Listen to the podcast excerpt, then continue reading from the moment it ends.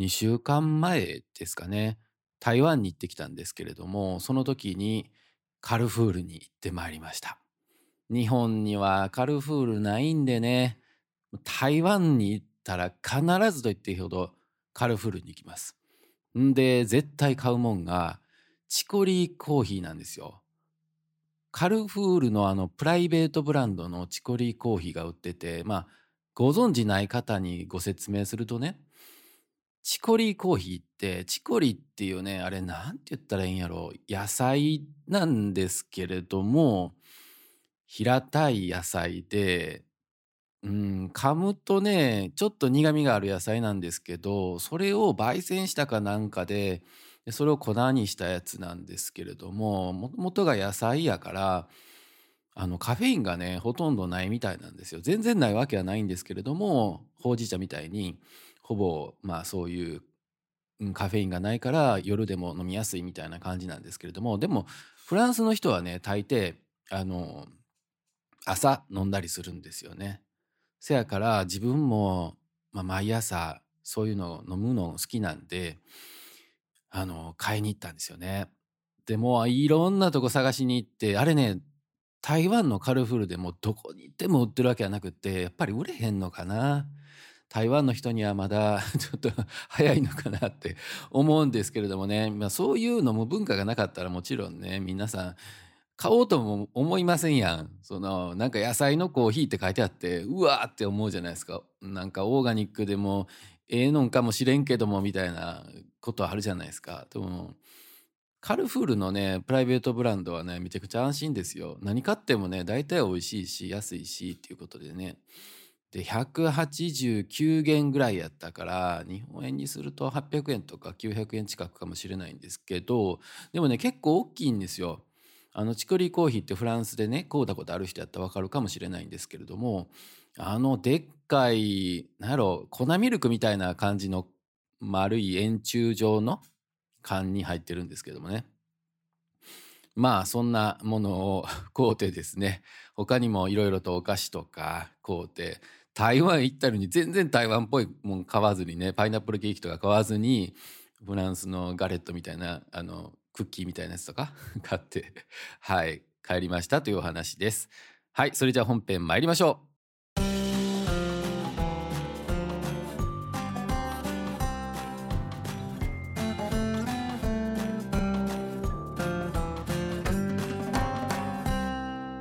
フランスの好きなものについてフラッと気軽に喋ろうをメインテーマに見栄を張らず肩肘張らず交流するためのポッドキャストです。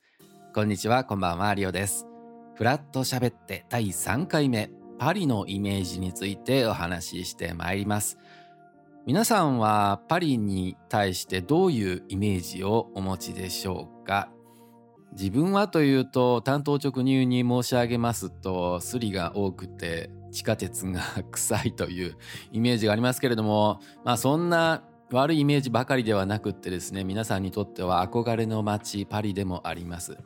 その中でもですね観光地としてすごく魅力的というか見るべきところが本当に山ほどあるんですよね。もちろんですねルイ・ヴィトンとかシャネルとかそういったところに買い物行くっていうことはあるんですけれどもそれよりもですね歴史的建造物であったりとかまあ、いろんな美術館であったりっていうものがあると思うんですけれどもパリの中にいるともう必ずと言っていいほど見えるエッフェル塔なんですけれども登った方いらっしゃいますでしょうか？あれって2段階3段階と登る場所って決まっていてチケットによってどこまで登るとかあるんですよね。で結構高いんですよ。高いところに登るってなんであんなにどこも高いんでしょうね。自分は大阪の天王寺の近くに住んでおりますけれどもハルカスという大きなビルがありますけれどもそこの上に登るだけでも2,000円以上かかるということでエッフェル塔も一番上の方まで登るとなるとかなり高いイメージがありますね。で上の方で食事することもできるんですよねそこの予約とかはいろんなその旅を支援するサイトとかでですね予約することができますので是非ともエッフェル塔の景色のいいところで食事してみたいな優雅な気分を味わってみたいなという方はエッフェル塔のディナーとかをですね予約してみてはいかがでしょうか。その次に有名なのが凱旋門ではないでしょうか。これを見たらめちゃくちゃ気分上がりますよね。うわパリに来たって感じもするし、うわめちゃくちゃでけえなっていうそのインパクトがあると思うんですけれども大抵はですね皆さん近くまで行ってその道路の真ん中のところで凱旋門をバックに写真を撮るそのためにすごい行列を並ばなきゃいけないみたいなこともあるんですけれどもまあその下からですね凱旋門を見上げる形で写真を撮ることもできますし凱旋門の上に登ってあの凱旋門の上に登るのって結構大変ですよね。ぐるぐるぐるぐるとあれ確か螺旋状の階段みたいなものだったと思うんですけれどもあの記憶が定かではないので間違ってたら申し訳ないんですけれどもね。まあそういった階段をぐるぐると登ってからですね帰りだったかな？帰りがそういう螺旋状の階段かもしれないですけれどもいずれにしてもですね凱旋門の上に登るとですね見晴らしがよくってあの放射線状に道が広がってるからもう360度どこ見ても綺麗なんですよね。で大きな建物っていうのはエッフェル塔ぐらいしかないから見晴らしがすごくいいんですよねだから自分も初めて行った時はもう感動していっぱい写真撮ったりもしましたけれどもねあの写真とかってどこ行ったんだろうって感じもしますけれどもまあでも大体ここは1回見ればいいのかなって気もしますね。はい、コロナ禍を過ぎてからですねかなり観光客が多くなったっていうことも聞きますし、はい、もうそうなるとですねまた何時間も待ってとかっていうのが大変になるのかなって気もするんですけれども最近はおそらくこういった観光地とかもですねネットで予約できるようになっているんでしょうね、まあ、そこら辺いろいろと便利にはなっているのかもしれません。次に美術館ですけれどもこちらもたくさんありすぎて全部見に行ったって方あまりいらっしゃらないんじゃないでしょうか。よほど美術が好きとかでない限りは全部見に行くのはほぼ不可能という感じだと思うんですけれどもその中でも一番大きいというか有名なのがルーブル美術館。岸辺露伴ルーブルに行くっていうあの映画を見た方いらっしゃったかな、まあ、フランス好きな方とかアニメもともとの漫画が好きな方はご存知かもしれないですけれども1日で回ることっていうのはほぼできないんですよね。自分も何度かトライしたんですけれども早走りというか走ってはいけないのであの空いてる時間帯にですねルーブルに行ってカサカサカサカサともう歩いていってようやくですね1日もかからないですけれども3時間ぐらいかかったかな。全部見れたかと思います。見たと言ってってもですね目の中に入れたという程度しかできないですけれどもね。もう全部じっくり見ていたら1日では本当に足りません。そんなルーブル美術館の他に三大美術館なんていうふうに呼ばれてますけれどもそれもフランスでそういう言われ方をしているのか分かりませんけれども日本人って何かにつけて三大なんとかとか五大なんとかっていうのが好きですからね。はい。まあそういう呼ばれ方があるにせよ他にもですねオルセオランジュリー。まあ、この他に美術館がありますけどその中でも自分がお気に入りなのはオルセーかもしれないですね。あのもともと駅舎だった建物を改装した雰囲気。とても天井が高くてですね開放感があるというところが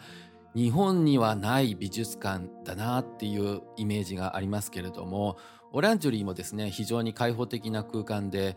これだけ美術館のために大きなスペースを取ることができるっていうのは本当にフランスならではなんじゃないかなという気はしますけれども他にも美術館あります。近代美術館が主になるんですかね？ポンビドゥになりますけれどもこちらはただ美術を見に行くだけではなくってですねグッズなんかも売っていたりしてですね気軽に立ち寄ることができるんですね。あの中にもその図書館ってあったと思うんですけれどもまあ観光に来て図書館に寄ってっていうこともできないですけれどもね自分たち日本人はなかなかそのがっつりフランス語で書かれた本を読むってことができないのでポンピドゥンの図書館を利用するってことはないかもしれないですけれどもフランスの学生気分を味わうならばちょうどいいのかなっていう気はしますけれども一般の方も入れるんですかね？そこのところわからないですけれどももちろん借りるのは難しいかもしれないですけれども他にもロダン美術館があります。日本でめちゃくちゃこすられてますよね。あのロダンの考える人でしたっけ？あの作品の名前はうる覚えですけれども。あのロダンの彫刻家としての知名度というか日本でもかなりありますので日本人の方でもロダン美術館見に行ってみたいなっていう方たくさんいらっしゃるんではないでしょうか。まあそんな感じで美術館ですね本当にもう言えばキリがないほど他にももっとニッチで小さな美術館とかもありますし是非とも探してみてはいかがでしょうか。他にも大きな観光地があります。サクレクール寺院ですね。モンマルトルの丘の上にあります。ここは特にですけれども観光客を狙ったスリの方とかあとミサンガですかね。なんか手首に巻きつけようとしてそれで無理やり販売させるみたいな人もいるのでかなり気をつけていただきたいんですけれどももともとそんなにここの周りって治安がいいところではないみたいなんですよね。えなので女性一人で旅行するって方はあの必ず気をつけていただきたいですけれどもはいそんなサークレクール寺院もこちらもパリのシンボルとも言うべき存在ですよね。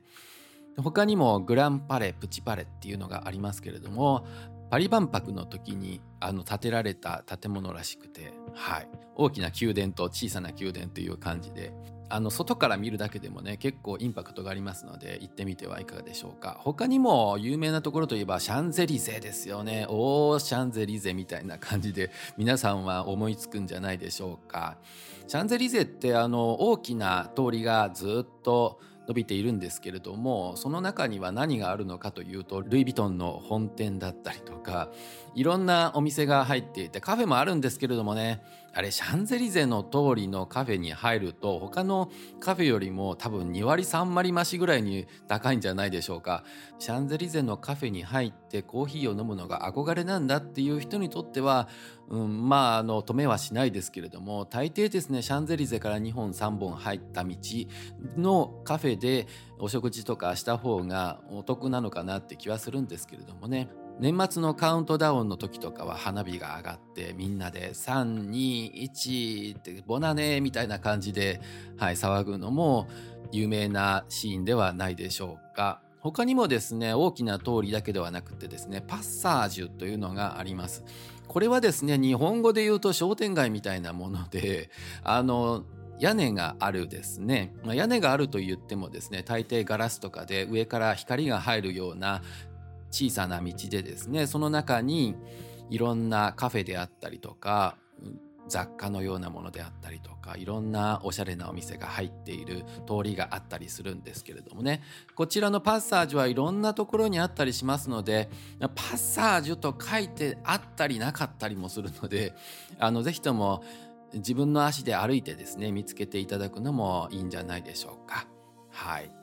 いいところばかりではございません。必ずと言っていいほどどこの町にも悪いところはあるんですけれども冒頭の方で申し上げたかもしれないんですがスリが多いんですよね。特に地下鉄とか乗りますと本当にそういった方の視線を感じるというかドキドキとしてしまう。自分もパリに寄った時はですね非常に緊張してああこれ狙われてるんじゃないだろうか。自分って日本人って絶対分かってるだろうなと思ってぐっとですねカバンをこう抱えたような感じで観光しているというのがありますけれどもまあそういった威圧感というか私ちゃんと気をつけてますよっていうような態度を示してるとですねなかなか向こうも狙いづらいというかそういうこともあるのでパリに行って浮かれるのもいいですけれどもそういった方がたくさんいらっしゃるというのもですね、えー、ぜひとも覚えていただきたいなと思うんですけれども先ほど地下鉄という話が出ましたけれども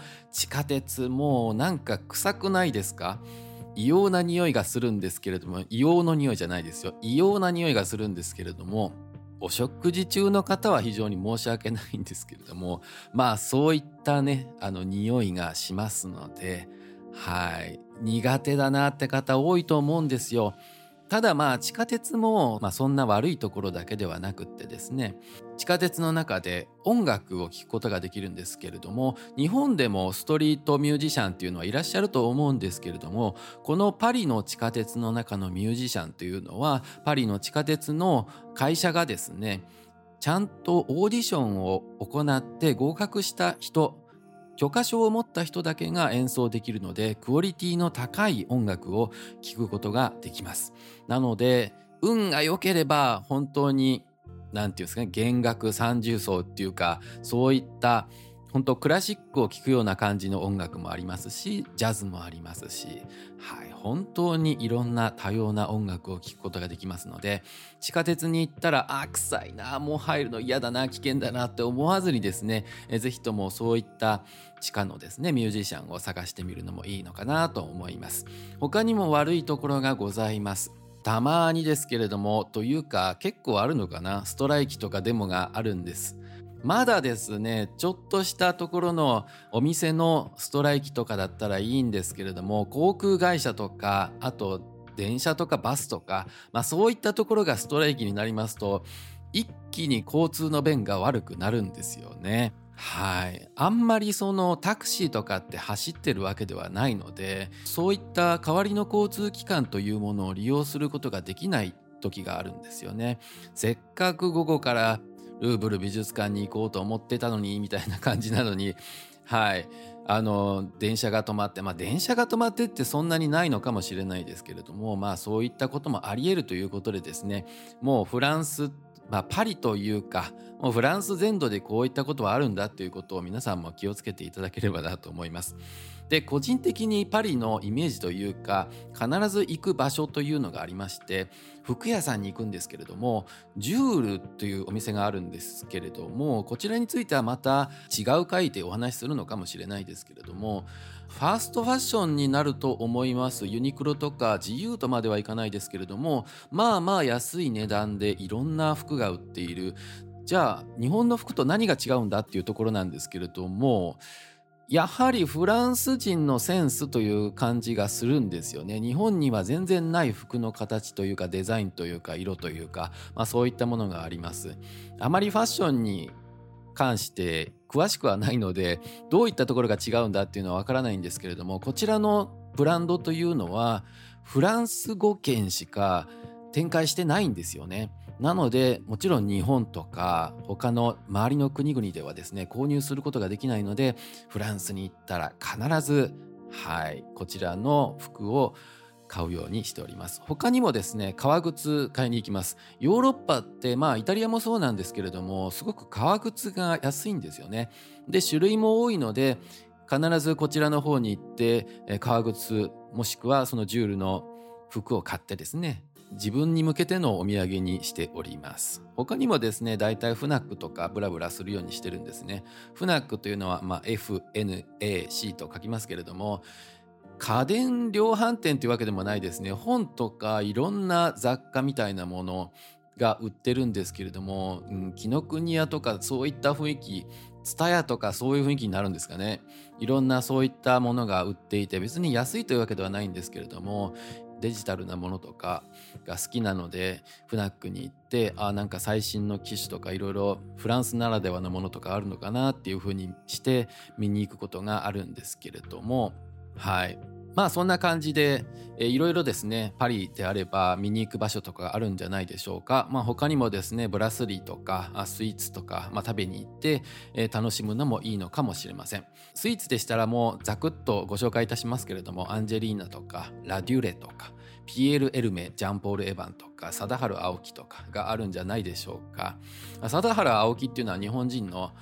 パティシエがやっているお店なんですけれどもねフランスのパリの中でも特に有名なパティシエになるんですけれども、まあ、そういったあのスイーツ、うん、まあ日本でも一部食べることはできるのではい、別にあのパリに行ったら必ずってわけでもないのかもしれないですけれどももしかするとですね季節限定のパリ限定のものがあるのかもしれないのでそういったものは食べてみるのもいいんじゃないでしょうか。まあそういった感じでパリ本当に多種多様でございます。これからですねパリに関することいろいろとお話しすることもありますので、えー今後ご期待ください。他にも皆さんからのパリの観光についてのお便りを募集しております。フラットしゃべってでは皆さんからのフランスに関する情報エピソードについてお便りをお待ちしております。ウェブサイトのお問い合わせフォームかメールにて番組内でご紹介しても問題ないかを明記した上でお送りください。それでは次回もお会いしましょう。アビアント。